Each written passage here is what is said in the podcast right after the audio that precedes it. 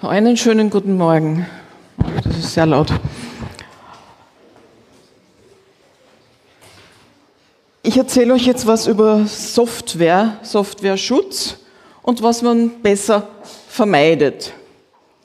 Ich weiß, die Linux-Community, wir haben uns alle sehr lieb und alles gehört jedem und wir teilen.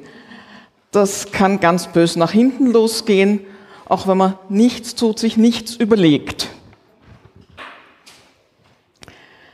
Software fällt unter verschiedene Schutz- oder Nichtschutzvorrichtungen. Und zwar mal unter das Urheberrecht. Das ist ganz tückisch. Und zwar zählt es dort als Werk der Literatur. Erzählt dann später noch genaueres. Es gibt Patente bzw. Gebrauchsmuster, Computer Implemented Inventions, das erzähle ich auch noch, und dann gibt es CC-Lizenzen. Letztes Jahr war da ein ganz genialer Vortrag. Ich weiß nicht, ob heuer wieder einer ist. Ich kenne mich da überhaupt nicht aus. Nicht einmal ansatzweise. Ich weiß bloß, man kann da Software freigeben. Wie auch immer, für welche Zeit, weiß ich nicht. Jetzt schauen wir uns einmal das Urheberrecht an.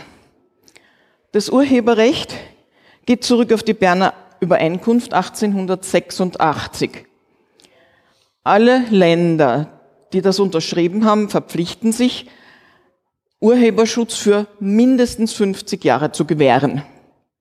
Gegenseitig. Weniger dürfen es nicht, mehr dürfen sie schon, was die USA jetzt ausnutzen versucht, nämlich mit der Mickey Mouse.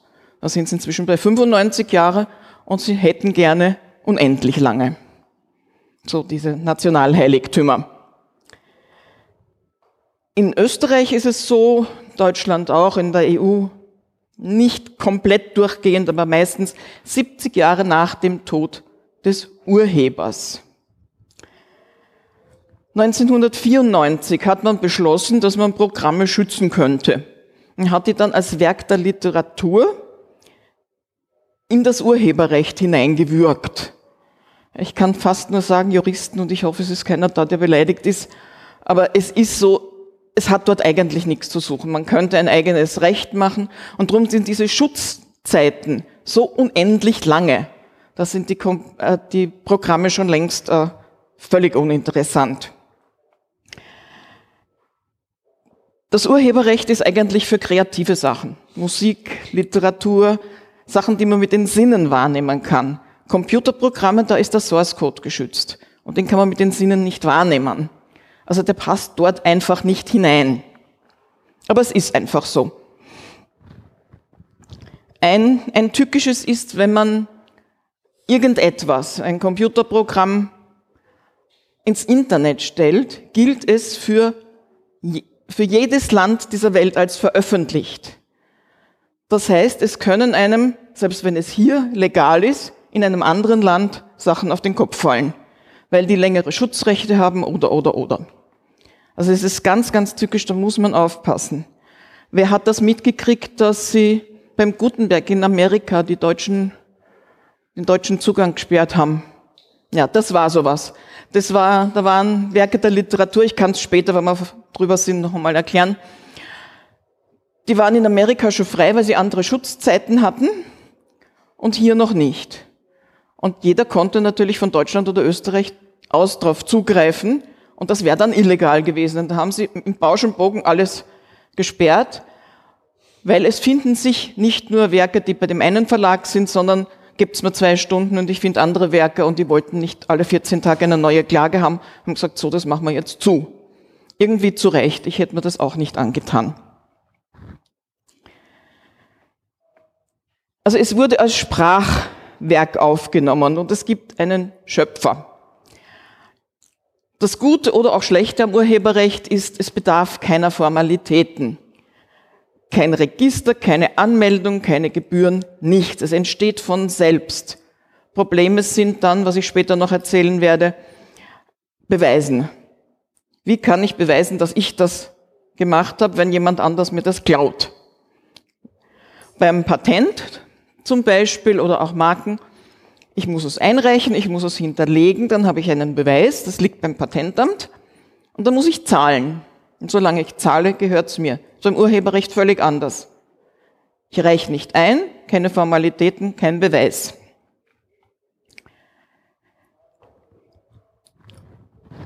Jetzt schauen wir uns einmal die Schutzzeiten an.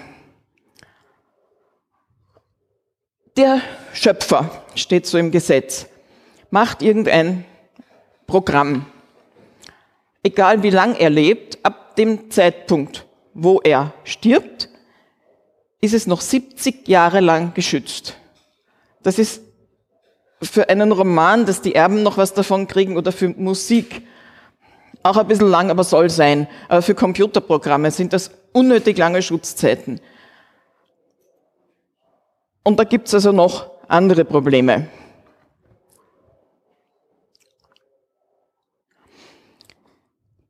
Der Urheber, die Urheberin hat ein Urheberpersönlichkeitsrecht. Das gilt jetzt auch für alles Kreative, was ich jetzt einmal weglasse. Und zwar, Urheber, das ist nicht übertragbar. Ich bin Urheber, das kann ich nicht verkaufen. So wie ich bin Vater oder Mutter. Ich kann das Kind zwar zur Adoption freigeben, aber ich bin trotzdem Vater oder Mutter. So ist es beim Urheber. Der Urheber bleibt Urheber. Bis 70 Jahre nach dem Tod. Er kann das allerdings lizenzieren. Er kann sich so einbauen, dass er gar nichts mehr damit anfangen kann. Und dann hoffentlich genug Geld dafür bekommt. Das ist also nicht übertragbar. Er kann es allerdings einklagen, wenn jemand irgendetwas widerrechtlich entnimmt. Schauen wir mal, ob es Beweis gibt. Der Urheber muss genannt werden, das kann er auch verlangen. Ist bei vielen Fotos oft nicht der Fall, ist ganz schlecht. Auch bei Computerprogrammen sollte er genannt werden. Wenn ich jetzt einen Dienstgeber habe, hat er das Recht, das zu verwenden und muss mich aber nennen als Programmierer. Das Schlimme ist, die Urheberrechtspersönlichkeit sagt, das, was ich schaffe, darf von einem anderen nicht verändert werden. Also ein anderer darf ein Programm nicht verändern, ein Foto nicht beschneiden.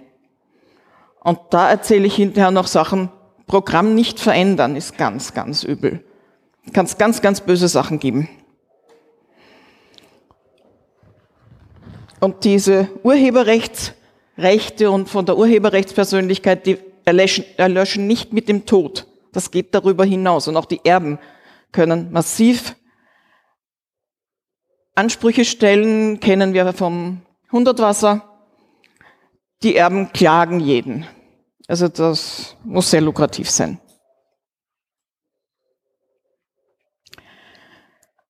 Bei den Urhebern ist zu unterscheiden Miturheber und Teilurheber. Miturheber machen zum Beispiel Datenbanken. Da braucht man mehrere Leute, schafft einer nicht. Oder Computerprogramme. Wenn das große Programme sind, sitzen da mehrere Computerleute äh, oder Programmierer dran. Miturheber sind solche, die ein Werk schaffen, was man, wo man die einzelnen Teile nicht separat verwenden kann. Also einzelne Teile eines Programmes kann man nicht separat verkaufen. Das gehört zusammen und das ist ein Teil. Oder bei einer Datenbank. Das kann man jetzt nicht einzeln verkaufen. Das gehört, ist ein Stück und das sind Miturheber. Teilurheber sind zum Beispiel bei einer Oper. Ich habe den Text und die Musik und ich könnte die theoretisch separat verkaufen. Also alles, was man separat verkaufen kann, sind Teilurheber und alles, was man nicht separieren kann, sind Miturheber. Das ist meistens bei Programmen der Fall. Bei Miturhebern muss jeder der Beteiligten einverstanden sein, wenn das irgendwie lizenziert wird. Und es gilt bis 70 Jahre nach dem Tod des allerletzten. Also nicht der Erste, der stirbt, sondern der Letzte, der stirbt, gibt das Ende der Frist vor.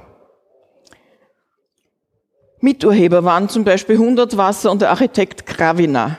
Die haben also mehrere Instanzen gestritten, weil der Architekt hat gesagt, ja, der Hundertwasser hätte das Haus ohne mich gar nicht bauen können, weil. Und er hat mehrere Sachen gewonnen und hat auch jetzt Anspruch auf die Postkarten und so, die vertrieben werden, kriegt er einen Teil als Miturheber dieses Gebäudes. Bei Sammelwerken, wenn jeder über einen anderen Maler oder über einen anderen Komponisten schreibt, könnte man das auch noch getrennt verwerten. Das wären dann unter Umständen nur Teilurheber. Das muss man sich dann im Einzelnen anschauen. Jetzt schauen wir uns den Softwareschutz einmal an. Was ist möglich? Also das erste, der Urheber, der stirbt irgendwann. Wie lang diese Frist ist, ist egal.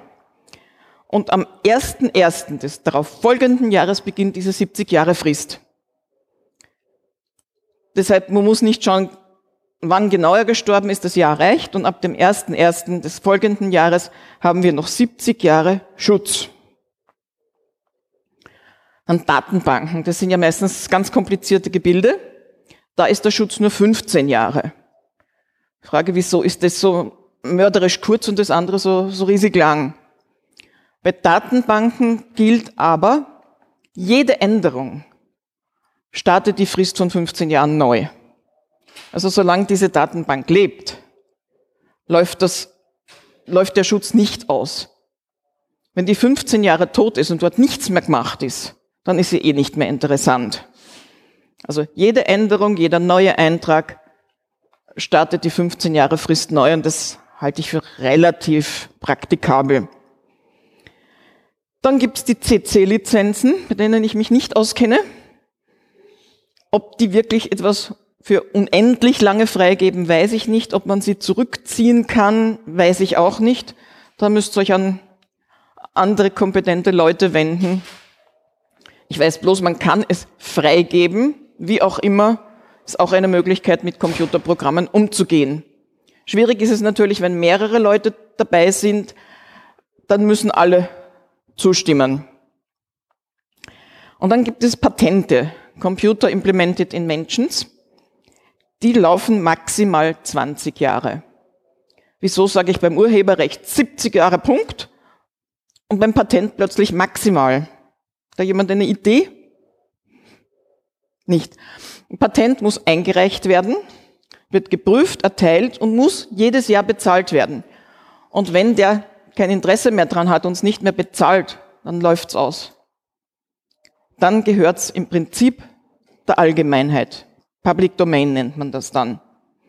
Also wenn der nicht mehr zahlt oder sagt, er zieht das zurück, er will das nicht mehr, dann gehört es allen. Ist aber bei Softwareschutz relativ problematisch. Drum bei Patenten maximal und es bedarf einer schriftlichen Form. Beim Urheberrecht genau 70 Jahre nach dem Tod und es bedarf keiner Form. So, jetzt haben wir eine freie Mitarbeiterin einen freien Mitarbeiter. Der Arbeitgeber hat normalerweise das Recht, Programme zu benutzen. Jetzt ein freier Mitarbeiter, der hat ja keinen Arbeitgeber. Und bei dem bleibt das Urheberrecht. Es ist also nicht äh, der Fall, dass dann der Dienst, also der, der das bekommt, diese Firma, dass der das automatisch gehört. Es bedarf einer vertraglichen Vereinbarung. Ich möchte nicht wissen, wie viele von euch schon einmal was programmiert haben als Freelancer. Eine Firma hat das benutzt und es gibt keinerlei Verträge. Das kann ganz bös nach hinten losgehen. Oder ihr habt eine Firma und engagiert irgendjemand, programmieren wir das. Verträge. Sonst ist das ganz, ganz böse, dann weiß hinterher keiner, wem es gehört, oder es gehört dem Freelancer. Und die Firma schaut dann durch die Finger und kann damit nichts anfangen, wann der stirbt oder sonst was oder nicht mehr will. Das ist im Patentamt einmal passiert. Wir hatten eine Firma mit einem Programmierer, der hat sich mit dem Auto eingebaut und die konnten das Programm wegschmeißen, weil die Urheberrechtspersönlichkeit, man darf es nicht ändern, die hatten keine Verträge und wir konnten das Programm wegschmeißen. Und die Firma konnte das nicht weiter lizenzieren. Ganz wichtig ist auch, man kann ein Programm nicht verkaufen. Man kann es nur lizenzieren. Beim Verkaufen gibt man irgendwas her und dann gehört es dem anderen. Programme kann man nur lizenzieren. Das ist ganz wichtig. Und wenn der freie Mitarbeiter, die freie Mitarbeiterin dann nicht mehr will oder stirbt oder sonst was, dann kann, wenn kein sauberer Vertrag existiert, die Firma nichts mehr damit anfangen. Darf sie nicht mehr.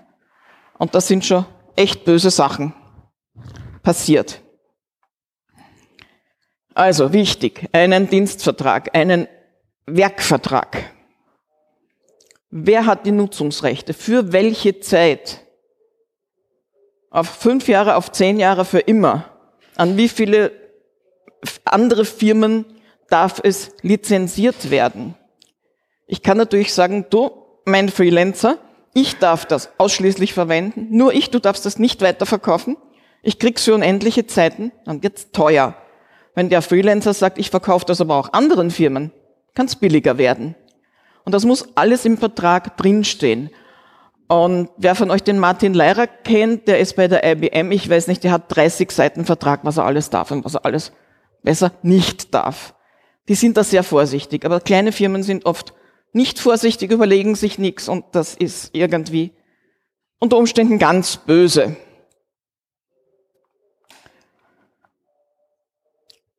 Wenn jetzt die Software keine Wartung mehr hat, was Microsoft sehr oft einstellt, darf die Benutzerfirma da nichts ändern. Und es war auch bei dem Jahr 2000 Bug. Die hätten behoben werden können, aber der Benutzer durfte das Programm nicht ändern aufgrund von Urheberrechtssachen. Das heißt, es wäre einklagbar gewesen, wenn die gesagt hätten, na gut, ich schaue mal ins Programm rein und ändere das gar nicht gut.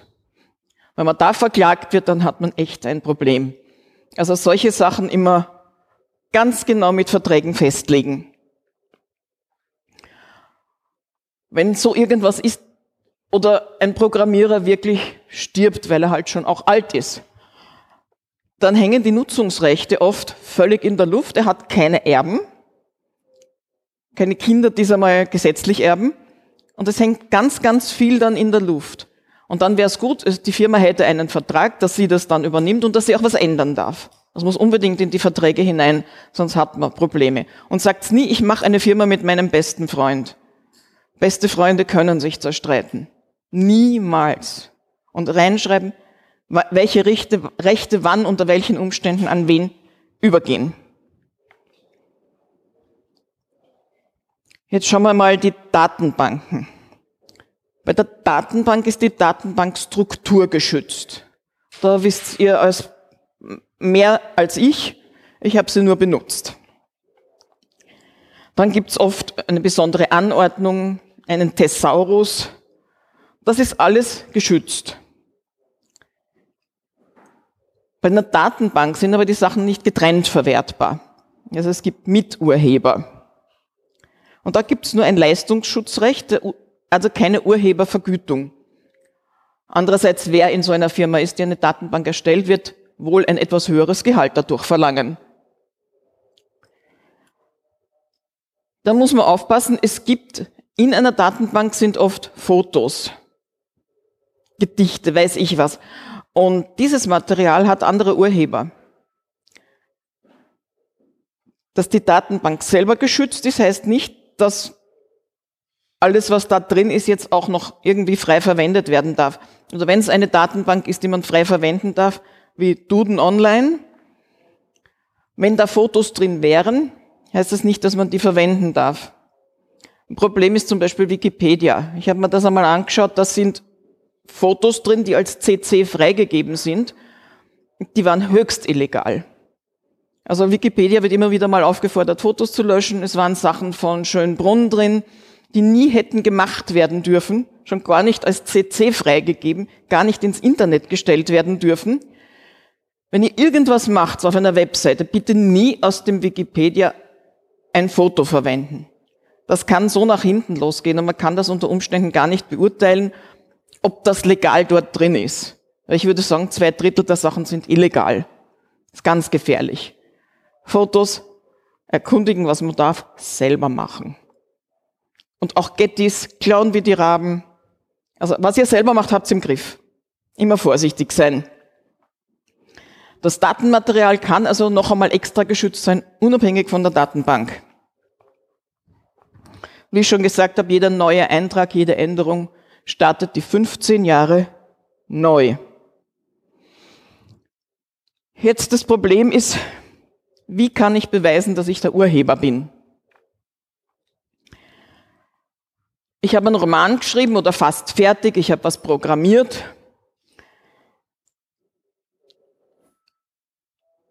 Es gibt da irgendwelche komischen Urheberrechtsregister, das zeige ich dann noch. Die sind ein bisschen schwindlig und ich zeige dann auch warum. Ich muss beweisen können, dass ich früher dran war, dass das mein halber Roman ist, den der gestohlen hat und dann weiterverwendet ist, dass es mein Programm ist. Ganz einfach. Man druckt das aus, macht handschriftliche Bemerkungen, unterschreibt jede Seite einzeln, kopiert das Ganze und schickt das Ganze in einen möglichst versiegelten Brief an sich selbst. Den macht man nicht auf. Die zweite Kopie heftet man drauf, dass man noch weiß, was drin ist. Und im Klagsfall kann man das dem Richter geben und sagen, bitte mach auf. Am besten macht man das doppelt und hat ein zweites Exemplar außer Haus, falls das Haus abbrennt. Das passiert nämlich. Patentamt ist mir passiert, dass jemand gekommen ist, kann ich aus meinem Akt Kopien haben, mir ist das Haus abgebrannt. Also sorgt dafür, es steht zwar überall von Leuten, die so Register führen, angebliche Register, das ist äh, Urheberrecht für Arme. Ich würde es trotzdem so machen auf der Post sagen, ich brauche einen Poststempel, der leserlich ist. Das kann unter Umständen Millionen wert sein. Und dann kann man das beweisen vom Poststempel her.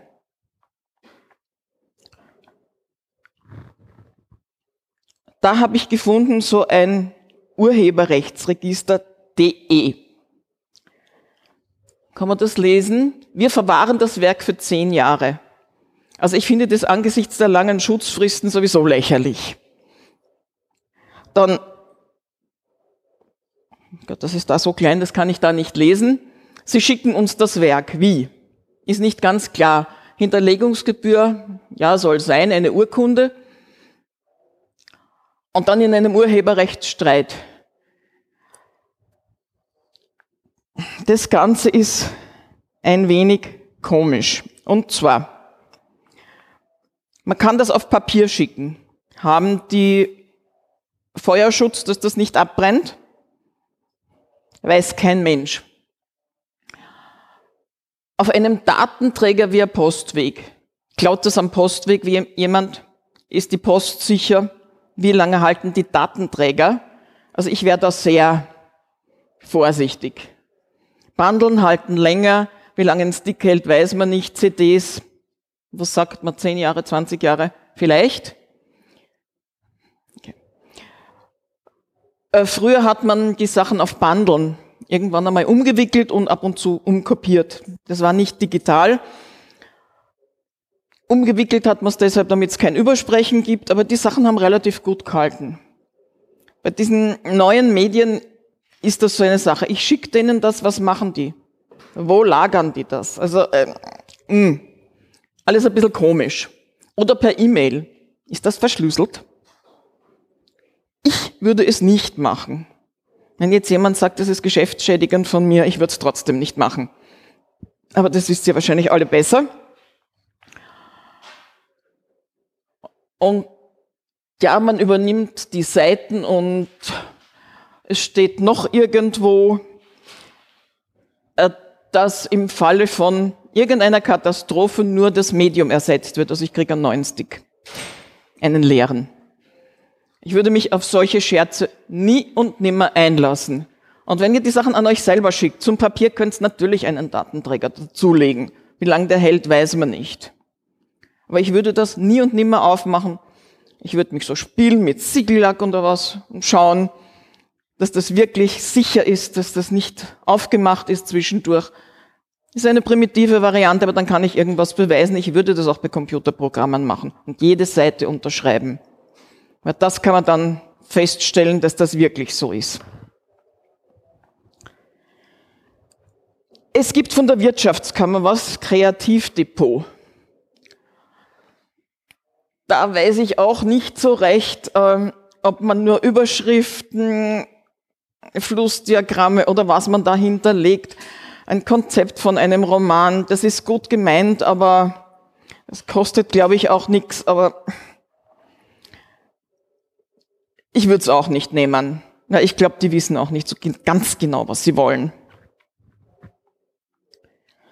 Dann schauen wir uns einmal die Patente an. Ein Patent wird eingereicht, schriftlich oder über ein bestimmtes Modul vom Europäischen Patentamt kann man es auch nicht online, sondern irgendwie anders machen. Dann wird geprüft, ist es unterschrieben, ist es bezahlt, ist das Papier vollständig. Und dann wird es geprüft. Ist es ein Perpetuum mobile? Ist es sonst vielleicht ein Schmarrn, wobei vieler Schmarrn erteilt werden muss? Und innerhalb von weniger als zwölf Monaten kann man dann das Ganze erweitern auf weltweit, auf europäisch oder wie auch immer. Zu diesem Zeitpunkt ist es meistens noch nicht erteilt. Nach 18 Monaten wird es gedruckt wie angemeldet, und zwar jeder Schmarrn, jedes Perpetuum mobile.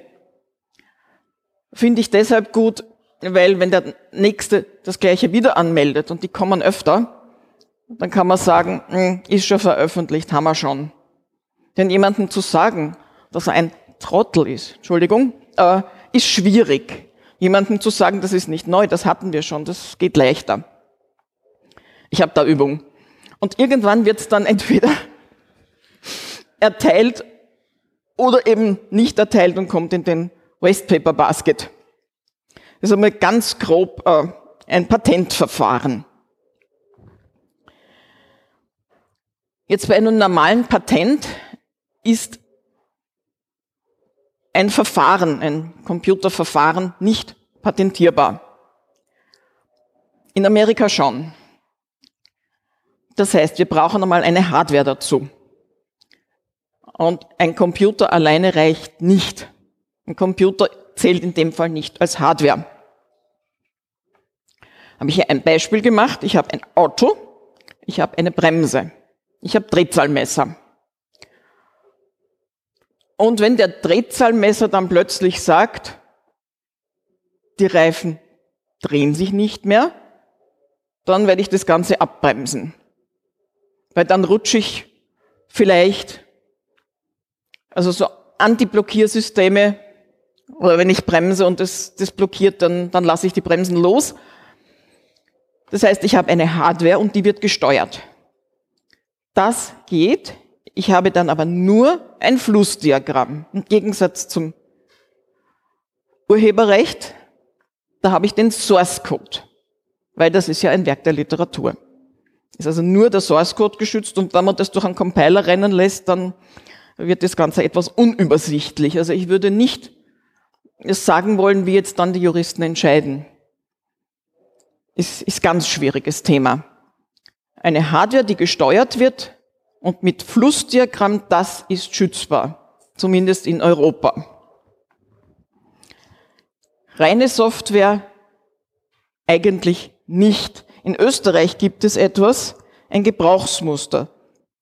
Da ist nur das Flussdiagramm, zum Beispiel ein Bubble-Sort oder etwas schützbar. Das kann man aber dann nicht erweitern auf ein europäisches Patent, weil dort gilt das nicht. Und mit nur einem österreichischen Schutz habe nichts. Also solche Sachen würde ich in Österreich, in Europa lassen. Wenn ich allerdings das Ganze nach USA mache, kann ich es in Österreich anmelden, wird nicht erteilt, aber ich kann das dann abzweigen und sagen, ich erweitere das auf die USA und das Österreichische wird halt nicht erteilt. Was man halt will oder braucht. Gebrauchsmuster wird geschaut, ist es unterschrieben und bezahlt. Und dann macht man eine Neuheitsrecherche ist bei Computerprogrammen ganz schwierig. Das Einzige, eine Kollegin hat einmal irgendein Codierverfahren und das hatte sie, ja, das habe ich als Kind mal gelesen in irgendeinem Zwergbumsti-Heftel. Das hat sie gefunden und hat das dann abgelehnt. Und sagt, dieses Verfahren ist nicht mehr neu. Ist aber selten, dass man sowas findet. Und die meisten, die dann so registriert werden, das sind halt nicht haltbar. Und wenn jemand dann einklagt und sagt, das hätte nicht erteilt werden dürfen, weil das war nicht mehr neu, dann ist es halt weg. Und dann ist die Frage, was ist mit Lizenzen? Müssen die zurückgezahlt werden? Ganz bös. Also reine Computerprogramme, ausschließlich Computerprogramme, würde ich sagen, lasst die Hände davon. Steuerung von irgendwelcher Hardware, selbstverständlich. Dann schauen wir uns noch einmal die Unterschiede an. Also die CC-Lizenzen sind weg. Noch einmal, ich kenne mich nicht aus. Unterschiede zwischen Urheberrecht und Patent. Gebrauchsmuster ist auch nicht wirklich zu empfehlen. Das wollte der damalige Präsident, das war irgendwie nicht so ganz toll. Also ich fange jetzt an mit dem Patent. Das ist geschützt, solange ich bezahle, beziehungsweise maximal 20 Jahre. Was passiert, wenn diese Schutzfrist aus ist? Wem gehört's dann? Keine Ideen? Ja, eben nicht. Genau das ist der Fehler. Beim Patent, normalerweise, wenn das ausläuft, gehört es der Allgemeinheit, ja. Aber das fällt zurück aufs Urheberrecht. Das gilt ja gleichzeitig. Das, also nur weil das Patent jetzt ausgelaufen ist, gehört es noch lang nicht der Allgemeinheit, weil das Urheberrecht bleibt länger bestehen. Weil wurscht, wann der stirbt, die 20 Jahre sind auf jeden Fall kürzer als diese 70 Jahre nach dem Tod. Da muss man ganz deutlich aufpassen. Es sind beide Rechte, die bestehen und wenn das Patent aus ist, bleibt das Urheberrecht trotzdem übrig. Ob ein Patent verwertbar ist, das ist nicht die Frage.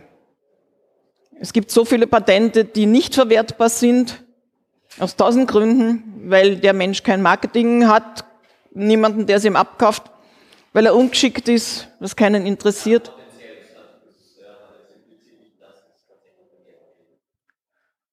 Das impliziert nicht, dass es verwertet wird. Nein.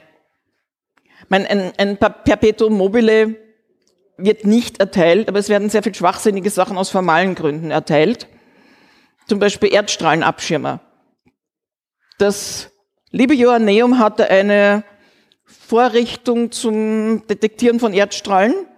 Da war ein bisschen Hardware, drei Verstärker und das musste aus formalen Gründen erteilt werden, weil neu. Das kann nicht verwertet werden, weil das nicht funktionieren kann. Aber beweist das einmal. Beim Perpetuum mobile machen wir es uns relativ einfach. Energie rein und Energie raus. Ähm, und ich suche dann nicht, wo, das, wo der Punkt ist, wo es nicht funktioniert. Dann sagt einfach, die Energiebilanz stimmt nicht, ich bin eine Physikerin und ich rechne das nicht nach. Stimmt nicht, geht nicht. Aber verwertet werden, in Österreich weiß ich nicht, fünf bis zehn Prozent wirklich verwertet, die dann noch ausgeweitet werden auf europäische oder was. Also, und das wird dann teuer. Jetzt, was ist der Unterschied zwischen? Darauf läuft es hinaus, ja. Bei einem Patent muss man das ist Ja, was ist der Unterschied zwischen einem Patent und einem Urheberrecht? Ja, äh, also von der Schutzweise her, das Patent schützt eine Vorrichtung mit einer Steuerung, das Urheberrecht schützt den Source Code. Also man hat, solange beides läuft, beides und über, überbleibt dann das Urheberrecht auf relativ lange Zeit, die nicht unbedingt gerechtfertigt ist.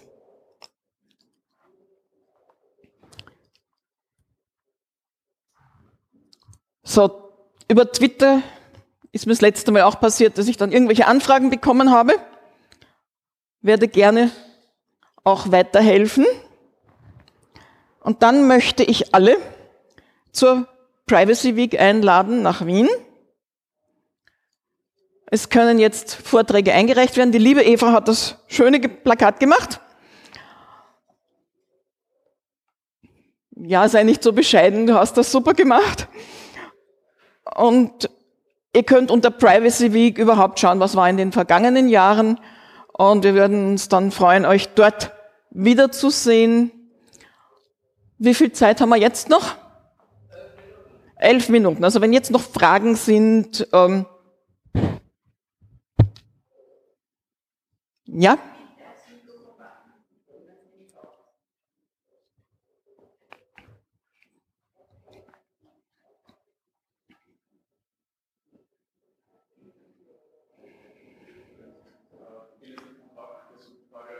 Ich verstehe kein Wort, Entschuldigung.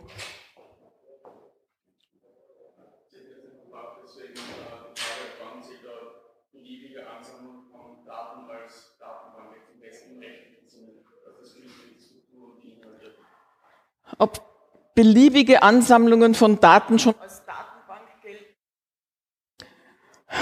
Juristen, die werden das im Endeffekt entscheiden. Und ich habe schon im Internet gefunden, Entscheidungen von Juristen, er hat mir die Haare zu Berge gestellt. Äh,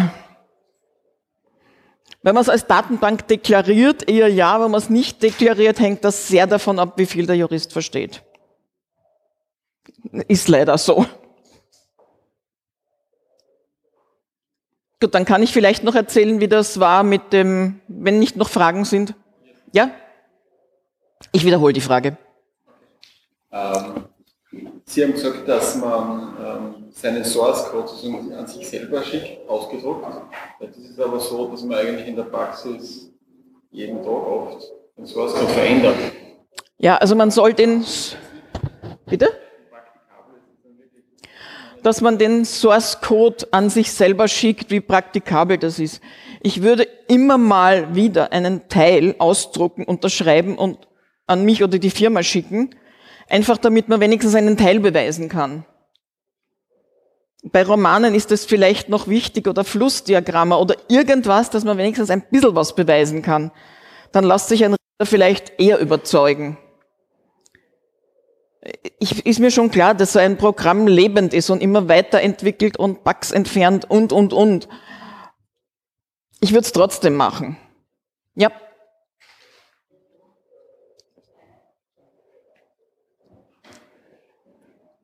Ist nur, nur ein bisschen, bisschen lauter bitte.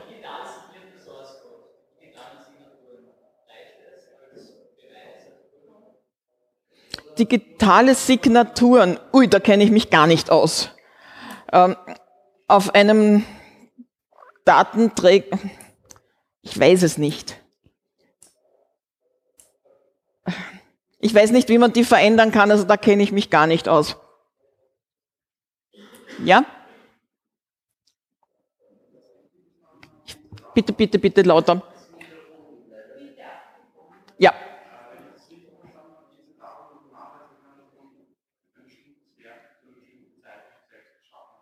Es geht darum, dass man beweisen kann, dass man zu einem bestimmten Zeitpunkt das Werk geschaffen hat.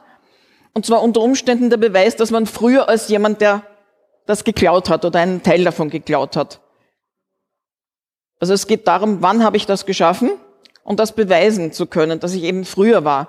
Beim Patent ist das einfach. Da ist es eingereicht und hat einen Stempel vom Patentamt.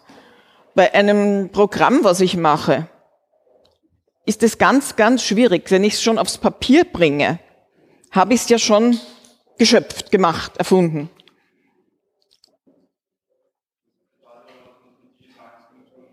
Das weiß ich nicht. Ich kenne mich mit den digitalen Signaturen nicht aus.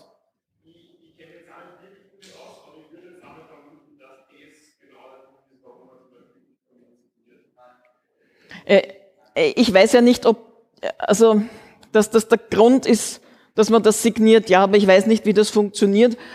Ob das dann im Computer nachvollziehbar ist, dass dieser Teil zu diesem Zeitpunkt schon vorhanden war und dass der Rest später programmiert wurde.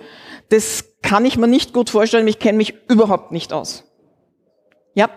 Ah, wie wichtig ist es, eventuell gewisse Zwischenschritte gelaufen beweisen zu können, damit, damit dann jemand sagt, okay, vielleicht können wir die Quelle nicht feststellen, aber du hast das alles, alles probiert, weil gestern war es nicht da und heute ist es da. Also Zwischenschritte ist es wichtig, die zu dokumentieren? Ich würde sagen, ja. Gerade bei Programmen. Bei einem Roman kann man natürlich den ganzen Aufbau schon haben. Manche schreiben so los, aber viele nicht. Da kann man das Konzept. Aber bei Programmen, Zwischenschritte, ich würde es machen. Und diese, äh, es gibt auch ein Urheberrechtsregister AT. Das ist überhaupt nur eine reservierte Seite von nichts. Es wird behauptet, das Justizministerium habe eine Registrierungsmöglichkeit.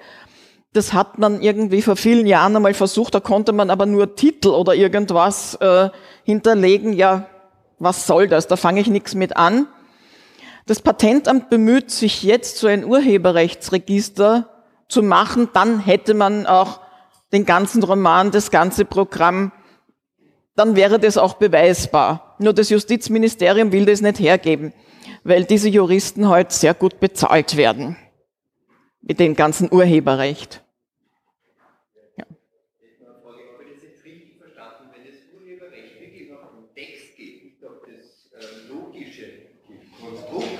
Und ich habe jetzt ein Programm in Python geschrieben und jemand schreibt denselben Programm in Java. Naja, das. Äh, Also das Urheberrecht schützt den Source Code. Wenn ich das in einem anderen Programm, äh, in einem anderen, also wenn ich es durch einen Compiler laufen lasse, weiß ich nicht, was die Juristen sagen. Es ist aber möglich, wenn ich den Source Code nehme, ein Reverse Engineering mache und das eine andere Gruppe einfach von den Funktionen her nachprogrammieren lasse. Das geht.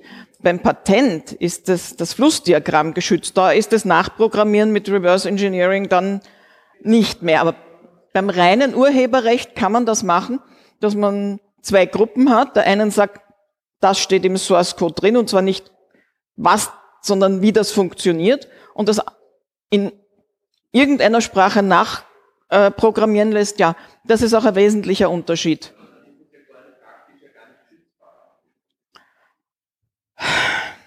Weil Patent kann ich nicht machen, weil ich keine Hardware habe und äh, lizenzieren tue ich das kompilierte Programm.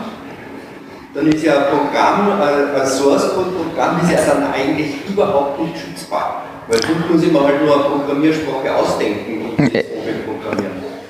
Es geht nicht einmal wirklich um die Programmiersprache, sondern um den wirklichen Abfolge vom Source Code. Ich könnte in das mit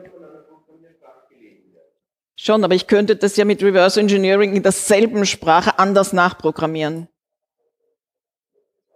Eben. Also da liegt der Teufel im Detail und ob das alles ausjudiziert ist, weiß ich nicht. Aber ich halte das alles, alles für sehr slippery. Äh, ja, das Urheberrecht ist ein Hund.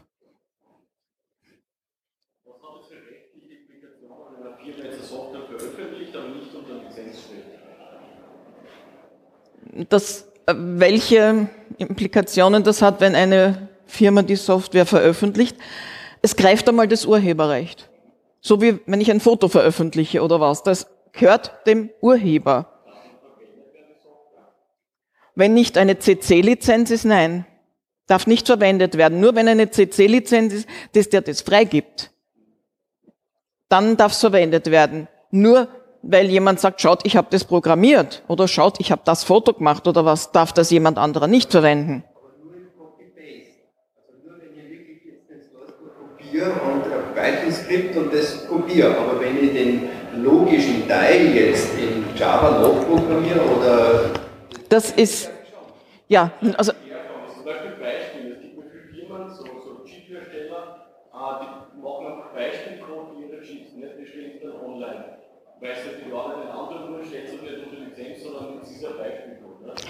Ja, was mit Beispielcodes ist, die eine Firma ins Internet stellt, weiß ich nicht. Äh, ob der für irgendwas gut ist, ob da jemand was mit anfangen kann, weiß ich auch nicht. Äh, das Dumme ist halt, dass meistens dann die Entscheidungen an irgendwelchen Juristen hängen. Und dass die oft nicht dem folgen, was ein Fachmann sagt. Weil sie, wenn man es unter Lizenz stellt, macht Ja, man, genau, man muss es unter Lizenz stellen, unter irgendeine, damit die Sachen geregelt sind. Ja. Okay, ich bedanke mich.